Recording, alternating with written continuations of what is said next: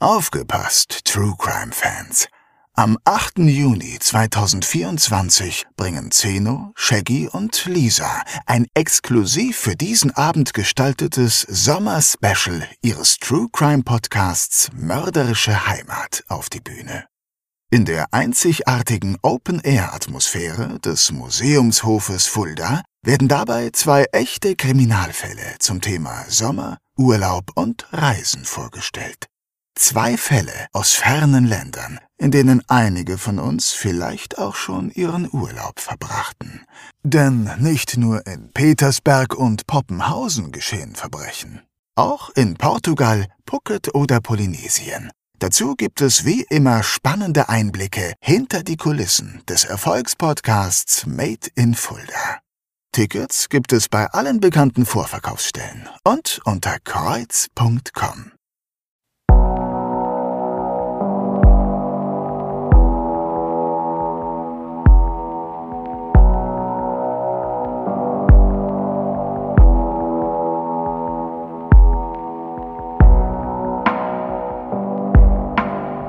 Mörderische Heimat. Der Kriminalpodcast mit echten Fällen aus Fulda, Osthessen und der Rhön wird Ihnen präsentiert von der Stadt Fulda und Rhönsprudel. Der Genuss reiner Natur aus den Tiefen des Biosphärenreservats.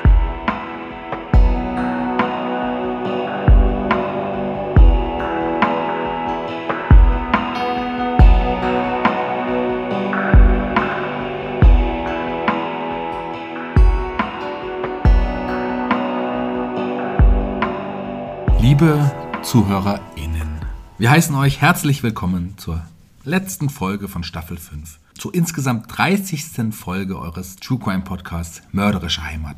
Der Podcast mit echten Fällen aus Fulda, Osthessen und der Rhön. Mein Name ist Shaggy Schwarz und mir gegenüber sitzt mein geschätzter Kollege Zeno Degelmann.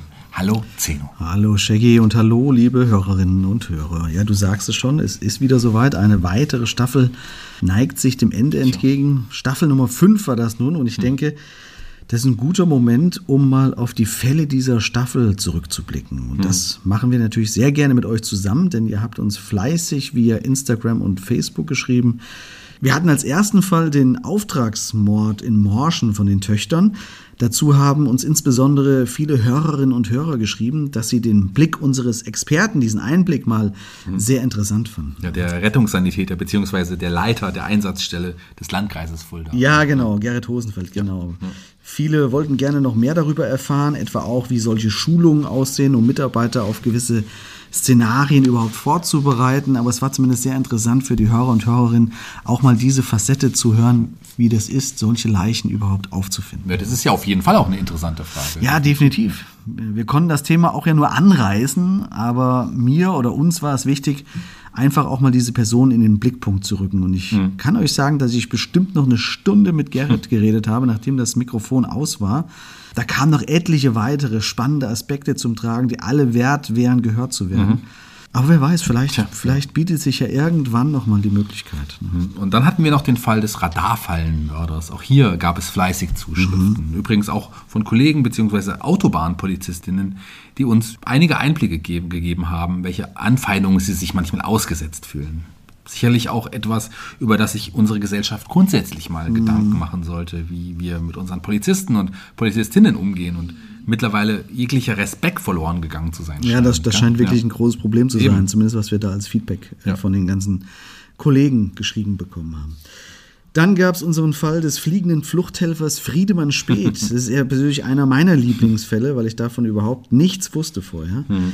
Viele von euch haben uns dazu geschrieben und Meinungen geteilt, dass das eigentlich äh, auch ein Stoff zum Verfilmen sei, so wie wir auch schon in der unserer ja, Folge geäußert haben. Ja. Also dieser Meinung haben sich viele angeschlossen. Ist es ja aber auch wirklich, oder? Ja. ja also total. ich war auch überrascht, dass dieser Vorfall weder hier in der Region noch insgesamt in Deutschland sehr bekannt ist. Aber du musstest da ja auch in einigen alten Archiven wühlen, oder? Ja, schon, ja. Und es ist immer überraschend, wenn man dann auf Personen trifft, die man aus anderen Fällen bereits kennt. Mhm. Sei es unser Experte, der äh, ehemalige Richter Peter Krisch oder der Staranwalt Rolf Bossi, der immer wieder mal plötzlich auf dem Foto mit im Gerichtssaal irgendwo sitzt bei irgendwelchen Recherchen.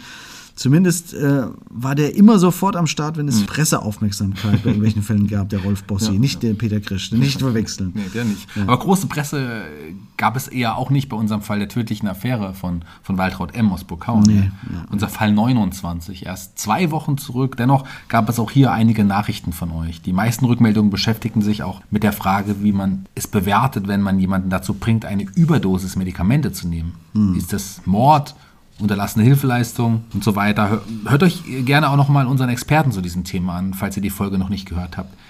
Aber Ja, das ist da in der Tat, muss ich nochmal dazwischen das ist natürlich in der Tat, haben sich viele darüber auch ausgetauscht dann, weil da auch jeder so eine eigene Meinung darüber hat, ab wann es sozusagen eine, eine Straftat ist oder wann nicht. Ne? Also da gibt es wahrscheinlich auch tausend verschiedene Antworten dazu. Aber gut, wir müssen jetzt weiterkommen. Genau, kommen wir haben ja zu noch was Fall, vor uns genau, heute. unserem heutigen Fall Nummer 30. Denn natürlich haben wir euch heute wieder einen Fall aus der Region mitgebracht. Bei dem geht es heute um Folgendes. Freitag, 18. Mai 2001.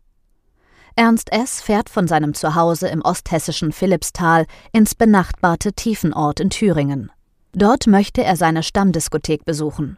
Vier junge Frauen flirten mit dem 36-Jährigen. Alles klingt nach einem verheißungsvollen Abend. Doch anstelle eines amüsanten Abends erwartet Ernst S. ein grausamer Tod. Wir haben es gerade gehört, unsere Stimme hat es erwähnt. Wir befinden uns erstmal in Philippsthal. Auch hier waren wir schon einmal unterwegs, als es um den Doppelmord an den beiden Kindern Melanie und Carola Weimar ging. Genau. Jetzt sind wir aber 15 Jahre später. Wir sind im Jahr 2001. Und ich würde vorschlagen, wir schauen uns direkt das Opfer Ernst S. etwas genauer an. Gerne. Okay, schieß los. Ernst S. ist 36 Jahre alt und arbeitet als Elektriker. Außerdem ist er bei der Feuerwehr. Er lebt zusammen mit seinem Vater in Philippsthal und er geht an den Wochenenden gerne aus. Zum Beispiel eben auch nach Tiefenort. Das liegt in Thüringen, ist mit dem Auto aber gut zu erreichen von Philippsthal aus. Die Strecke beträgt ungefähr ja, so 15 Kilometer. Man ist also deutlich schneller in Thüringen als zum Beispiel in Fulda, was schon fast 50 Kilometer entfernt liegt. Also fährt unser Ernst S. dort gerne hin, um zu feiern. Und zwar auch oftmals alleine. Genau, er verkehrt dort gerne in der Diskothek Palm Beach in der Längsfelder Straße im Ortsteil Hembach. Die Disco scheint es übrigens auch heute noch dort zu geben. Für alle, die äh, Tiefenort nicht kennen, Tiefenort gehört wiederum zur Stadt Bad Salzungen. Die kennt man hier in der Region wahrscheinlich eher. Ja, auf jeden Fall. Ich überlege, ob ich dort auch mal war in dieser Disco, in diesem Palm Beach. Ich bin mir nicht sicher. Ich weiß, wir waren früher ab und zu im Mad in Eisenach. aber, aber Palm Beach in Tiefenort, ich bin mir nicht sicher. Zumindest habe ich keine großen Erinnerungen mehr daran. Ja, jedenfalls liegt Tiefenort zwischen den nördlichen Ausläufern der Rhön und dem westlichen Teil des Thüringer Waldes, der hier beginnt. Tiefenort selbst hatte damals im Jahr 2001 ungefähr 4300 Einwohner. Die meisten arbeiteten ebenso wie übrigens in Philippsthal im nahen Hessen bei dem Kalibergwerk, das es dort gibt. Genau, das kennen wir. Ja, eben. Heute gehört Tiefenort mit seinen Gemeindeteilen komplett zur Stadt Bad Salzungen. Ja. Ach, wurde das, wurde das eingemeindet? Wahrscheinlich in den, in den Nachwendejahren oder so. Ne? Das kann sein, weiß ich aber nicht genau. Interessant ist aber, dass Bad Salzungen mal zum Kloster Fulda gehört. Was? Ja. Ehrlich? Ja, schau mal hier. Das ist das Stadtwappen von Bad Salzungen. Rate mal, wer da drauf ist. Äh, ich sehe hier einen Bischof mit Mitra und Bibel. oder Ja, der Bischof ist richtig, aber nicht irgendeiner. Ach, Das Bonifatius. ist? Bonifatius. Wahnsinn. Das solltest du als Bonifatius-Experte doch eigentlich, Eigentlich wissen. schon, ja. Ebenso hatte das Kloster Fulda hier über Jahrhunderte großen Einfluss. Bonifatius erscheint als Schutzherr im Wappen Bad Salzungens. In der rechten Hand hält er den Bischofsstab und in der linken die Bibel. Da der Fuldaer Abt damals auch die weltliche Macht ausübte, tritt er als Schutzherr im Wappen auf.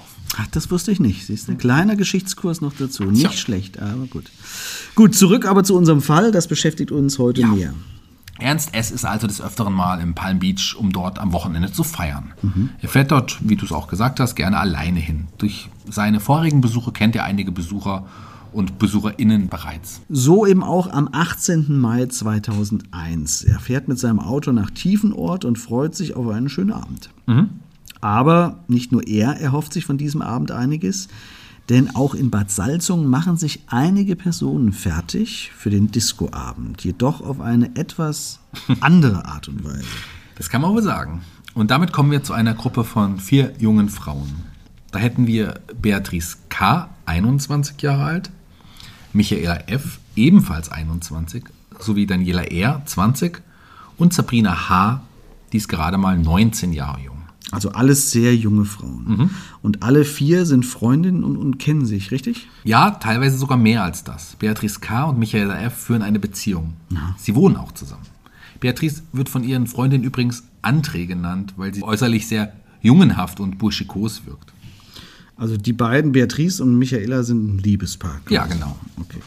Ähm, was sind das sonst für vier Frauen? Sind sie, sind sie auffällig? Äh, weiß man was über ihre Geschichte? Was für einen Background haben Ein sie? bisschen was habe ich gefunden. Außer Sabrina stammen alle aus geschiedenen Ehen und haben Konflikte verschiedenster Art mit in ihren Elternhäusern erlebt. Beatrice wurde zum Beispiel wegen ihrer transsexuellen Neigung von ihrer Familie abgelehnt. Hat nie eine Art von Nestwärme erlebt. Das erlebt sie jetzt erstmals mit Michaela. Die wiederum hat auch einen Schicksalsschlag hinter sich, weil ihre fünf Jahre ältere Schwester beim Reitunfall ums Leben kam. Okay, okay, gut, verstehe. Und dann haben wir noch Daniela R. Sie wurde mit 14 vergewaltigt und geriet anschließend in eine Tablettenabhängigkeit. Okay, da haben sie einiges schon. Alle vier haben also in ihren jungen Jahren schon sehr einschneidende Erlebnisse gemacht, die man so in jungen Jahren eigentlich nicht machen sollte. Das stimmt. Äh, kommen Sie denn alleine klar? Also oftmals kann so eine Trennung aus einem schwierigen Elternhaus ja auch befreiend sein und erst dann können sich die Persönlichkeiten und Charaktere so entwickeln. Weißt du, was ich meine? Ja, das ist in diesem Fall eher nicht so. Zumindest sind sie beruflich nicht erfolgreich und ihr Alltag ist belastend. Alle vier haben Schulden und Geldsorgen. Jede von ihnen hat außerdem mindestens eine abgebrochene Lehre vorzuweisen oder besser gesagt nicht vorzuweisen. Ja.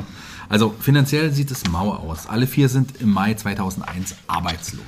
Okay, wir behalten uns also schon mal im Hinterkopf, dass es finanzielle Probleme gibt und sie Gewalt in welcher Form auch immer körperlich, seelisch erlebt haben. Genau. Und alle vier, äh, alle vier kennen auch Ernst S. Ja, man kennt sich auch durch die regelmäßigen Besuche im Palm Beach. Und anscheinend glauben die vier, dass Ernst S. wohlhabend sei. Man weiß nicht genau wieso, dazu habe ich nichts gefunden. Vielleicht hat er sie öfter auf ein Getränk eingeladen oder hat vielleicht mit etwas Geld geprahlt oder wie auch immer. Vielleicht fährt er ein dickes Auto oder so. Ja, er fährt einen Audi. Solide, aber jetzt auch kein Porsche. Ja, nee. Was auch immer. Jedenfalls glauben die vier Frauen, dass Ernst S. Geld hat und wohlhabend ist.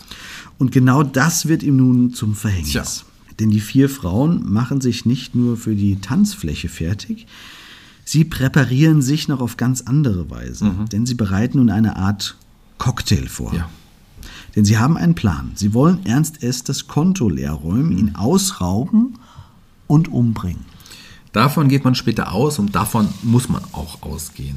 Denn sie bereiten nun, wie du es eben so schön gesagt hast, einen Cocktail vor. Bestehen aus Rohrreiniger, Nagellackentferner, Fensterputzmittel und Finlespin-Tabletten. Genau, Finlespin, das ist ein Medikament, ein Antiepileptikum. Okay. Es hat eine Ja. beruhigende Wirkung und führt bei Überdosierung zu Müdigkeit und Benommenheit, aber auch zu Gleichgewichtsstörung und Gangunsicherheit. Das heißt, man ist benommen und kann sich nicht mehr koordiniert bewegen. Man ist komplett ruhig gestellt. Genau, und die geben sie mit in den Cocktail dazu. Ihnen ist klar, dass diese Mixtur aus Zutaten tödlich ist. Aber sie haben beschlossen, den vermeintlich wohlhabenden Ernst S. auszunehmen. Und wir müssen uns das nochmal ins Gedächtnis rufen. Das sind alles junge Frauen zwischen 19 und 21, die hier gerade einen, einen Raubmord planen. Also ich meine, das ist doch jetzt kein Schülerstreich, den man plant, um, um jemanden zu erschrecken. Sie haben zwar alle finanzielle Probleme, aber also, wie kommt man denn darauf zu sagen, pff, ja, dann lass uns mal den Ernst umbringen, der scheint ja Kohle zu haben, Keine Ahnung. oder? Auch diese Brutalität finde ich echt krass. Ähm, Aber lass uns da nachher nochmal drauf kommen, wenn wir zu unserer Expertenrubrik Okay. kommen. Ja. Okay, dann werfen wir doch jetzt mal einen Blick in die Diskothek, das Palm Beach. Sowohl Ernst S. ist mittlerweile aus Philippsthal dort angekommen, als auch die vier jungen Frauen aus Bad Salzung. Ja. Und die verfolgen nun konsequent ihren Plan. Sie machen sich an den 15 Jahre älteren Mann heran und ja, flirten mit ihm und umgarnen ihn so ein bisschen. Genau, sie flirten mit Ernst S. und machen ihm unmissverständliche Angebote. Gegen 3 Uhr locken sie den 36-Jährigen wohl mit ein paar solcher Versprechungen nach draußen. Sie verlassen jedenfalls alle zusammen die Diskothek und fahren zu einem abgelegenen Waldweg in Stadt Lengsfeld. Das ist auch in der Nähe? Ja, das ist nicht weit entfernt. Es verhält sich folgendermaßen. Zwei der Frauen fahren mit in dem Audi von Ernst S. und im zweiten Wagen fährt Sabrina H. mit der dritten Komplizin, also in ihrem grünen Renault, den anderen hinterher. Ah, okay. Äh, was passiert da jetzt? Also ahnt Ernst S. nun schon, dass da irgendwas nicht stimmt? Ja, erstmal wohl nicht. Also eine der Frauen legt ihm von hinten den Arm um den Hals. Na gut, und er denkt jetzt wahrscheinlich, ja, jetzt geht's los. Ja. Also alles gut. Aber etwas ganz anderes geht los. Ernst S. ist so perplex, dass er sich nicht einmal wehrt. Er fragt nur ganz verblüfft, was soll das? Beatrice bedroht ihn nämlich plötzlich mit einem Messer. Sie will die EC-Karte von ihm und die dazugehörige PIN-Nummer. Genauso ist es. Und sie unterstützt ihre Drohung damit, dass sie Ernst S. mit dem Messer etwas in den Hals ritzt. Ja, aber nicht nur das, ne? Nein, denn jetzt beginnt erst das Martyrium des Mannes. Nachdem Ernst S. seine Karte samt PIN und dem restlichen Geldbeutel herausgegeben hat, zwingen die Frauen ihn dazu, den mitgebrachten Giftcocktail zu trinken. Sie wollen Ernst S. nun wirklich beseitigen. Oh, und er trinkt's auch, ne? Er muss. Sie geben ihm die ätzende Brühe mit den Worten, trink das und morgen wachst du auf und alles ist in Ordnung. Anschließend muss er in den Kofferraum kriechen. Zwei der Frauen fahren nun los, um mit der Karte und dem PIN Geld von einem Automaten abzuheben. Aber mit dem anderen Wagen, ne? Genau, während die beiden anderen bei ihrem Opfer bleiben. Ja. Sie gehen davon aus, dass er im Kofferraum an dem Cocktail schnell stirbt. Boah, Wahnsinn. Aber auch hier läuft was schief, denn die beiden Frauen, äh, die losgefahren sind, um zur Bank zu fahren, können sich die PIN nicht merken. Als sie bei dem Geldautomaten ankommen, geben sie die falschen Nummern ein und müssen wieder ohne Geld abziehen. Und das macht sie jetzt wohl noch wütender, denn sie fahren zurück zu den beiden anderen Frauen und Ernst S., der immer noch im Kofferraum liegt und ja eigentlich schon längst tot sein sollte. Die Frauen gehen zumindest davon aus. Aber als sie im Kofferraum nachschauen, ist er zwar schon ziemlich benommen, aber er schaut sie noch an. Er sagt sogar noch zu ihnen, macht wieder zu, lasst mich schlafen. Ja, unfassbar. Ja. Aber die Frauen sind noch nicht mit ihm fertig. Sie verlangen erneut die PIN und treten und schlagen auf ihn ein und schließlich zückt Beatrice ein Messer und sticht zu. Daniela dann wohl ebenfalls. Und das Unglaubliche, was einiges über den Zustand von Ernst Est aussagt, er ruft ihnen dabei lediglich zu, hört auf, ich bin doch sowieso in zwei bis drei Minuten tot. Wahnsinn. Er hat schon abgeschlossen. Ne? Aber die vier hören immer noch nicht auf und machen weiter. Und jetzt kommt noch etwas Erstaunliches, denn Ernst S. schafft es sogar, sich ein letztes Mal aufzubäumen. Er schafft es sogar, aus dem Kofferraum herauszukommen und er flüchtet. Allerdings kann er kaum gerade auslaufen. Wir erinnern uns an die Wirkungsweise des Medikaments, das Ja, sie mit ja, dem Cocktail gemixt haben. Ne? Die, die Findepsin-Tabletten. Genau. Was auch eine, haben wir ja gehört, was auch eine Gangunsicherheit Ja, zur Folge hat. Also genau er tappt so ein bisschen durch die Gegend. ne? Ernst S. stolpert mehr als er läuft von den Frauen davon, die ihn wie ein Stück wild hetzen. Schließlich kommt er wieder zu Fall und wieder hagelt es Tritte und, und Stiche. Vor allen Dingen Beatrice sticht immer wieder zu. Insgesamt wird 28 Mal auf Ernst S. eingestochen. Sechs Stiche davon treffen ins Herz und zwei in die Lunge. Und weil Ernst S. zum Schluss immer noch röchelt, legt Michaela, die Freundin von Beatrice, ihm schließlich seinen eigenen Gürtel um den Hals und erdrosselt ihn, weil er immer noch geatmet hat. Wow. Dann ziehen sie ihrem Opfer die Kleidung aus, zerren ihn 300 Meter über den Boden und rollen die Leiche von Ernst S. schließlich einen Hang hinunter. Dort bedecken sie den Toten mit ein paar Zweigen und machen sich im Anschluss aus dem Staub. Also, äh, es geht mir nicht aus dem Kopf. Ich will trotzdem nochmal auf das Alter der Täterin Ja. eingehen.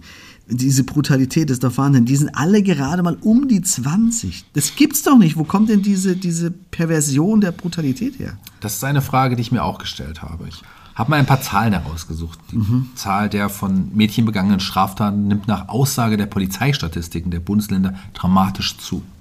Innerhalb von fünf Jahren stieg danach der Anteil der weiblichen Tatverdächtigen unter 21 Jahren bundesweit um 32 Prozent. 32, um ein 32. Drittel. Das ist ein ordentlicher Anstieg. Und die Mädchen werden auch immer jünger. ne? Auch dazu hast du ein paar Fakten mitgebracht. Ich habe ganz erschreckende Fälle gefunden, die leider keine Ausnahmen mehr sind. Hier eine kleine Auswahl an Fällen. Bereits Schieß los. Ein zwölfjähriges Mädchen sticht auf einem Spielplatz in Hamburg ihren gleichaltrigen Mitschüler mit einem Küchenmesser nieder. Zwei Stiche trafen die rechte Brust und die Schulter des Jungen. In Berlin wollten vier Mädchen im Alter zwischen acht und neun Jahren ihre Spielkameradin töten, weil die Siebenjährige sie beim Fußballspielen störte. Acht und neun Jahre. Kommt, wir springen jetzt auf Melanie drauf, bis sie tot ist, lautete die entsetzliche Aufforderung einer Achtjährigen. Und die anderen tun, wie ihnen befohlen. Zuvor hatten die vier Mädchen ihr Opfer bereits mit einem Billardkühl auf den Kopf geschlagen. Hätten einige andere Mädchen nicht so schnell Hilfe geholt, wäre das Mädchen wahrscheinlich schwer verletzt oder tatsächlich getötet worden. Ja, zwei exemplarische Fälle, Tja. die du mitgebracht hast. Ich habe auch noch was zu unserem Fall in Tiefenort gefunden, denn der Kinder- und Jugendpsychologe Dr. Arndt Stein hat zu den vier jungen Frauen gesagt, äh, bisher war man immer davon ausgegangen, dass Mädchen sich eher verbal bekämpfen. Der Grund für die wachsende Kriminalität bei Mädchen sei nun das veränderte Rollenverständnis der Geschlechter. Mit zunehmender Emanzipation steige auch die weibliche Delinquenz. Zitat des Kinder- und Jugendpsychologen Stein. Typisch männliche Anteile nehmen in der Frau zu. Durchsetzungsfähigkeit, Selbstständigkeit und Ellenbogenfreudigkeit. Schließlich steige auch die Gewaltbereitschaft in einer Form an, wie sie bisher für Mädchen völlig untypisch war. Selbst Mädchen aus Anführungszeichen gutem Hause benutzen demnach zunehmend denunzierende Begriffe und Beleidigungen gegenüber Mitmenschen. Diese Verbalaggression sei die Vorstufe zur körperlichen Gewalt. Im Zuge dieser Entwicklung würden die Mädchen in der Pubertät burschikoser und handgreiflicher. Sie schlügen immer öfter zu. Und sobald diese Hemmschwelle gesunken ist, wird auch schneller zu einer Waffe gegriffen. Hm. Und sobald diese Hemmschwelle gesunken ist, wird auch schneller zu einer Waffe gegriffen. Zitat Ende. Hm. Das ist natürlich schon eine heftige These. Emanzipation bringt demnach auch automatisch eine erhöhte Gewaltbereitschaft mit sich. Mhm. Deswegen habe ich mal den Fulda nachgefragt, ob man diese Tendenzen bestätigen kann. Hier kommt unsere Expertenmeinung.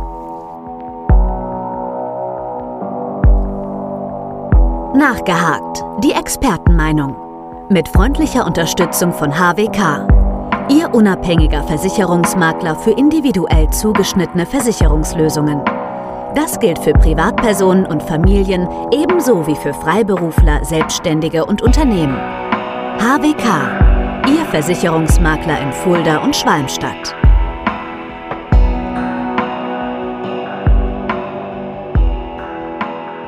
Unsere heutige Expertin Julia Schmidt hat Sozialpädagogik in Fulda studiert, hat beim Jugendamt in Potsdam gearbeitet, war im Büro bei der Frauenbeauftragten in Potsdam. Aber jetzt ist sie tätig in der Jugendarbeit bei einem kirchlichen Träger weiterhin in Potsdam und hat einige Erfahrungen, die sie mit uns heute teilen möchte. Hallo Julia. Hallo, guten Tag. Wir haben gerade im Podcast gesagt, dass selbst Achtjährige mittlerweile zu Mördern werden. Kannst du was dazu sagen? Deckt sich das mit eigenen Erfahrungen oder Dingen, die du gehört hast? Also äh, meine Erfahrung äh, beziehungsweise mein Wissen beläuft sich darauf, äh, was die Statistiken natürlich mhm. sagen. Und ähm, natürlich fällt da auf, dass selbst junge Kinder ja zu aggressiver Gewalt neigen und mhm. auch zu solchen Straftaten. Das rückt natürlich auch immer mehr in die Öffentlichkeit, wenn sowas geschieht. Und da muss man dann natürlich auch zu sagen, dass äh, solche Fälle natürlich auch dann sehr interessant sind. Mhm.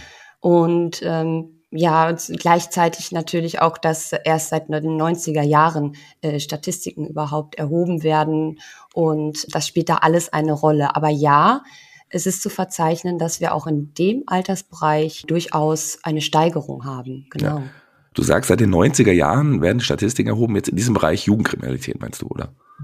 Ja, genau, Jugendkriminalität ja. ähm, und dann natürlich auch nur das, äh, was auch in die Statistik gelangt. Ne? Also ja, auch das, was äh, angezeigt oder geahndet wird dann in dem ja. Fall. Genau. Man hört auch immer mehr, dass die Gewalt gerade von jungen Frauen ausgehend steigt. Stimmt das wirklich? Ja, die jungen Frauen waren ja lange Zeit unter äh, ja der Fahne der psychischen Gewalt unterwegs. Mhm. Also diese harte, aggressive oder auch blutige Gewalt, das ähm, ja war ja eigentlich eher immer so im Bild der Gesellschaft auch den Jungen vorbehalten. Das geben aber auch die Statistiken wieder. Also sowohl bei Männern als auch bei Jungen ist da wirklich äh, die Mehrzahl der Jungen unterwegs in diesem Bereich. Mhm. Aber wir stellen natürlich jetzt auch äh, mehr und mehr fest, dass Mädchen und Frauen auch zu solcher Gewalt neigen können. Mhm. Wir müssen immer sagen können. Mhm. Ja. Kann man sagen, woran das liegt? Liegt es am veränderten Rollenbild vielleicht oder ganz ketzerisch ausgedrückt Emanzipation gleich erhöhte Gewalt? Also diese äh, Theorien oder Thesen, muss man da wohl sagen, Thesen gibt es natürlich, dass die Mädchen äh, mit der Emanzipation beziehungsweise mit der veränderten Erziehung, daran liegt es ja dann, dazu neigen, sich äh, ihre Stärke und ihren Respekt und auch Gerechtigkeit durch Gewalt auch zu erobern. Ja, das sehen wir auch tatsächlich. Hast du Beispiele dafür? Also gibt es Beispiele, die du aus deiner eigenen Erfahrung nennen kannst? Ähm, vermehrt hören wir im Moment von Gruppen, also solche äh, Art von Mädchenbanden. Ja. Und dann geht es zum Beispiel um solche Dinge wie Diebstahl, Erpressung, äh, Mobbing und dann natürlich auch körperliche Gewalt. Ja, und mhm. das dann in der Gruppe. Und mhm. dann muss man natürlich auch sagen, in der Gruppe ausgeführte Gewalt ist dann tatsächlich immer starke körperliche Gewalt. Mhm. Da reden wir hier von diesen sogenannten Mädchenbanden wahrscheinlich. Das hört man ja immer mehr, ist das richtig? Ja, diese Mädchenbanden, hm. die tun sich zusammen, unter äh, ja verschiedenen äh, Common Senses, die die dann zusammen haben. Vielleicht ja. ist es auch hat es was mit der Kultur auch zu tun. Vielleicht hat es mit dem Alter zu tun, mit dem Wohnort, an dem sie zusammenleben. Vielleicht auch durch die gesellschaftliche Schichtung, in der man sich zusammen ja. befindet. Vielleicht gibt es auch ein Umfeld, was es erfordert, dass man sich zusammentut. Das mhm. ist durchaus auch möglich. Und ja, man ist einfach zusammen dann stärker äh, in der Gruppe als allein. Welche Unterschiede gibt es bei der Kriminalität von jungen Menschen, also im Vergleich zu Jungen und Mädchen? Ist ausgehend von Studien, die auch bei Erwachsenen gemacht wurden. Ähm, das lässt sich aber auf Jungen und Mädchen übertragen. Ja, dass Jungen sehr viel risikobereiter sind und auch kämpferischer. Sie werden aber auch so erzogen. Das ist, ich würde mal sagen, diese ewige Diskussion, die es hm. gibt zwischen Veranlagung und Erziehung. Beides hm. spielt natürlich eine Rolle. Da neigen Jungen natürlich häufiger zu körperlicher Gewalt, auch in Gruppen, genau wie Männer. Und bei den Mädchen war bisher eigentlich immer die psychische Gewalt im Vordergrund, das eher perfide, das hm. Versteckte, ähm, so dass selbst vielleicht das Opfer noch nicht mal weiß, dass es Opfer ist. Hm. Das ändert sich aber auch in den letzten Jahren. Das muss man mhm. auch sagen. Also auch Mädchen oder äh, junge Frauen werden gewalttätig. Mhm. Was könnte noch ein Unterschied sein? Ich habe gehört, dass zum Beispiel das Mädchen möglicherweise früher auch aufhören, damit dass sie leichter wieder rauskommen aus der Kriminalität, als es bei Jungs der Fall ist. Also Mädchen, denen ist sehr schnell klar irgendwann, ähm, dass sie nur die Chance haben auf ein gutes Leben, auf eine Karriere, wenn sie anfangen, sich Qualifikationen zu besorgen über die Schule, über die Bildung, über Berufsausbildung. Und da stößt man dann als Frau auch äh, sehr, sehr schnell viel äh, deutlicher an Grenzen, was Gewalt angeht. Mhm. Das kann natürlich, kann natürlich, man muss sagen kann, mhm. daran liegen, dass in der Gesellschaft natürlich ein durchsetzungsfähiger, äh, starker Mann immer noch mehr respektiert und geachtet wird als ja eine vergleichsweise ähm, sich so verhaltende Frau. Eine andere Frage: Wie geht man damit um, wenn man während seiner Arbeit auf gewalttätige Frauen trifft? Wie ähm, interagiert man mit diesen? Ich habe für mich festgestellt, dass es natürlich erstmal und da es wird wahrscheinlich vielen, ähm, auch weiblichen Pädagogen äh, so gehen, dass da das eigene Selbstbild auch erstmal so ein bisschen erschüttert mhm. ist, weil man natürlich, man hat dieses Bild nicht im Kopf, ein gewalttätiges Mädchen, erstmal. Und dann lernt man äh, diese Mädchen kennen, stellt aber auch ganz schnell fest, dass da immer ähm, Geschichten hinter sind, Biografien hinter sind. Meiste Zeit kommt Gewalt nicht einfach so aus dem blauen Dunst, sondern sie hat eine Vorgeschichte, einen Kontext. Ähm, sie hatte vielleicht eine spezielle Situation, in der sie passiert ist. Und da ist äh, bei Mädchen und Frauen tatsächlich ja der Hauptpunkt, einfach erstmal in Kontakt zu geraten, in Kommunikation zu geraten, Vertrauen aufzubauen mhm. und auch andere Situationen herzustellen als die, die sie vielleicht bis dahin kennen. Ähm, hast du noch ein Beispiel von deiner eigenen Arbeit in Potsdam? Du arbeitest ja viel auch mit Jugendlichen. Ähm, wie geht man gegen die Gewalt vor? Ähm, natürlich muss man erstmal an die Kinder beziehungsweise Jugendlichen oder jungen Erwachsenen äh, rankommen.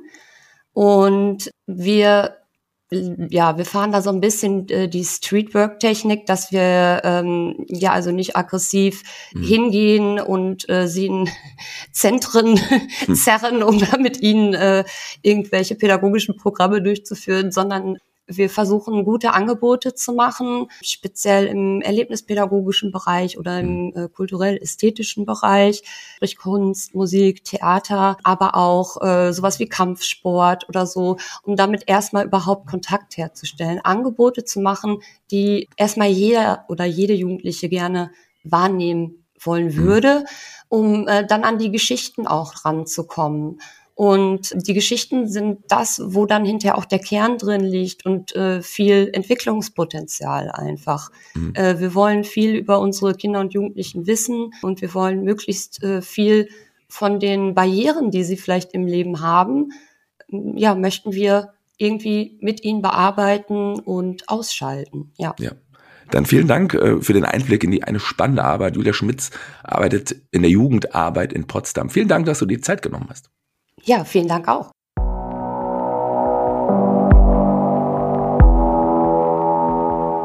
Es ist also kein Einzelfall, was hier passiert ist. In der Brutalität und in dem Ergebnis schon, aber die grundsätzliche Gewalt von jugendlichen Frauen nimmt zu. Ja, wirklich überraschend tut es mich ehrlich gesagt nicht. Also, und das ist wahrscheinlich sogar das Schlimmste daran, dass es mich nicht mehr überrascht. Gut gesagt. Mhm. Ob es nun aber an der wachsenden Emanzipation liegt, weiß ich nicht. Aber vielleicht ist das ja ein Mosaikstein.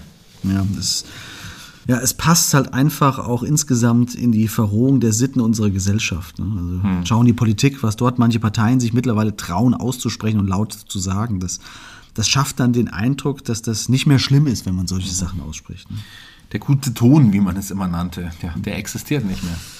Ja, bevor wir jetzt aber in unserer letzten Folge dieser Staffel zu pessimistisch werden, haben wir aber noch einige Urteile zu verkünden, denn die vier Frauen werden ja geschnappt.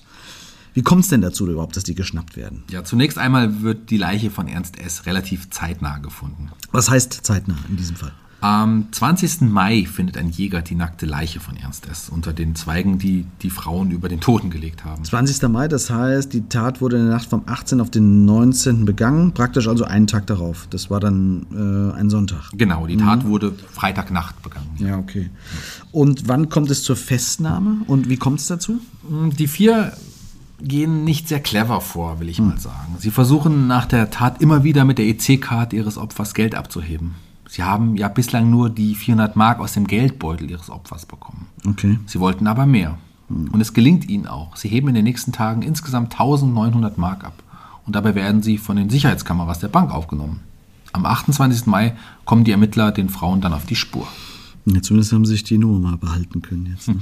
Aber das sind halt auch keine Profis, sondern junge Frauen, ja. die ihre Geldprobleme irgendwie Herr werden wollen und diese lösen wollen. Ja, was die Tat in keinster Weise rechtfertigt oder beschönigen soll, um Gottes Willen. Ich meine damit einzig, dass sie halt eigentlich echt naive junge Frauen sind. Mhm, klar. Zuerst denkt man bei der Auswertung der Bilder übrigens, dass es sich um einen jungen Mann handelt, weil Beatrice, wie ich es gesagt habe, sehr maskulin wirkt. Ja, ja, wir erinnern uns an ihren Spitznamen André. Genau, mhm. genau. Mhm. Jedenfalls kommt die Polizei den Frauen dann schnell auf die Spur und man ermittelt alle drei Tatverdächtigen. Und die Anklage lautet dann auf Mord wahrscheinlich, ja. Ne? oder andersrum gefragt, welche, welche Mordmotive haben wir denn? Lass uns doch mal überlegen, ob wir was, was gelernt haben in den letzten Staffeln. Mhm. Wir haben wahrscheinlich Habgier, weil die mhm. vier ihr Opfer getötet haben, um sich an dem Geld des Opfers zu bereichern. Sie haben die Tat mit dem Cocktail und so weiter vorab auch geplant. Mhm. Ähm, dadurch fällt eigentlich ja Totschlag weg. Mhm, nicht schlecht. Mach, mach weiter. Oh, okay, okay, okay. Äh, okay, haben, haben wir denn noch was? Ah ja, vielleicht noch Vertuschung einer Straftat. Mhm. Sie haben Ernst S. ermordet, um ihren Raub zu vertuschen, dass sie das Geld von der Bankkarte und so und um den Geldbeutel mitgenommen haben. Sehr gut. Oder? Ja. Die Vertreter der Jugendkammer des Landgerichts Meiningen sprachen in ihren Plädoyers von der grauenhaften Scheußlichkeit der Tat und erklärten alle vier Angeklagten für voll schuldfähig. Die vier arbeitslosen Frauen aus Bad Salzungen hätten von vornherein geplant, den 36-jährigen Handwerker aus Philippsthal auszurauben und umzubringen, um die Tat zu verschleiern. Hm. Für die zwei 21-jährigen Frauen Beatrice K. und Michael F. fordern sie lebenslange Haft. Okay, nur nochmal, um das klarzustellen. Beatrice K hat die Messerstiche mhm. ausgeführt hauptsächlich und Michaela F. ihn am Ende mit dem, mit dem Gürtel erdrosselt. Genau. Daniela R. hatte auch einige Stiche ausgeführt mhm. und für sie fordert man acht Jahre Jugendstrafe. Der vierten Angeklagten, Sabrina H., wird Beihilfe vorgeworfen. Sie soll für drei Jahre ins Gefängnis, weil sie ihr Auto für die Tat zur Verfügung gestellt haben soll. Okay. Dann sag uns noch, wie geurteilt wurde letztendlich. Ja. Was für Strafen haben diese vier jungen Frauen denn dann bekommen? Die Frauen hatten zunächst alles zugegeben. Später haben sie ihre Geständnisse allerdings widerrufen und versucht, einiges anders darzustellen. Die Verteidigung plädiert auf versuchten Mord und vollendeten Totschlag. Aha, mhm, okay, wahrscheinlich, weil sie geplant hatten, Ernst S. mit dem Giftcocktail umzubringen. Das hat dann nicht geklappt und so haben sie ihn in einer Art äh, dann doch Übersprungshandlung erstochen und erdrosselt. Ja, so ungefähr. Genau, ja. wahrscheinlich wurde so argumentiert. Aber man glaubt ihnen und ihrer Darstellung nicht. Man Okay. ist davon überzeugt, dass sie aus Habgier und Verdeckung einer Straftat gemordet wurden. Ach, wie ich gesagt habe. Ja. Genau, wie du vermutet hast. Und so kommt das Landgericht Meiningen zu dem Urteil, dass der Forderung der Anklage komplett stattgegeben wird. Das heißt jeweils dann lebenslänglich für Beatrice und Michaela. Ja, der Vorsitzende Richter Joachim Zint, er ist übrigens auch einer der Richter gewesen, die damals im Landgericht Fulda Monika Weimar als Mörderin verurteilt haben, ja, Okay. spricht die vier Frauen schuldig im Sinne der Anklage. Okay, das heißt acht Jahre für Daniela R. und drei Jahre für Sabrina H., die wir gehört haben, ihren Wagen zur Verfügung gestellt hat. Genauso lautet das Urteil. Gut, aber interessant. Der Richter Zint war praktisch neben dem uns bestens bekannten Richter Peter Krisch ein weiterer Richter, der damals in Fulda im Fall Monika Weimar urteilte. Ja, genau. Ja, so klein ist manchmal die Welt. Puh, gut. Was für eine unglaubliche Tat. Und das alles für knapp 2300 Mark oder so. Ne? Dafür haben sich vier junge Frauen des Mordes schuldig und mitschuldig gemacht und haben, wenn man ehrlich ist, ihr komplettes Leben auf eine ganz schwere Bahn gebracht. Tja, Shaggy, damit sind wir durch. Nicht nur mit dem heutigen Fall, sondern auch mit Staffel 5. Aber wir sehen uns schon und einige unserer Hörer und Hörerinnen hoffentlich bald wieder. so ist es. Am 23. und 24. April finden nun endlich Ja. unsere vom Januar verschobenen Live-Shows im Kreuz statt. Wir, ja, wir freuen uns tierisch drauf, das kann ich wohl sagen. Und euch alle zu sehen, denn ich spreche hier im Studio immer nur mit Zeno und ich kann es mir gar nicht vorstellen, dass es wirklich so viele Fans da draußen gibt. Ja, es tut mir leid, dass du immer nur mit mir quatschen Tja. kannst. Ja, denn Shaggy glaubt immer noch, dass das alles ein Fehler in der Matrix ist und ihr alle da draußen gar nicht existiert. Also diese, ich weiß gar nicht, 400.000 Ja. Hörer und Hörerinnen und zwei ausverkaufte Abende im Kreuz Fulda. Äh, Das kann ich nicht glauben. Also bitte beweist uns, dass es euch wirklich gibt. Ich lasse mich auch äh, sehr gerne davon überzeugen. Ich bin total gespannt, wie das ist, wenn wir die Bühne betreten. Ja, und ich bin gespannt, wie die Leute drauf sind, wenn wir sie wieder verlassen. also hoffentlich können wir euch und uns einen schönen Abend bereiten. Das war's jetzt aber erstmal. Ich sage Tschüss, passt auf euch auf und bis bald. Ja, auch ich verabschiede mich. Auch diese Staffel war mir eine große Freude. Ich bedanke mich bei allen Fans, Sponsoren und allen anderen, die diesen Podcast ermöglichen. Das war die fünfte Staffel von Mörderische Heimat. Es verabschieden sich bei euch Shaggy Schwarz. Und Zeno Diegenmann.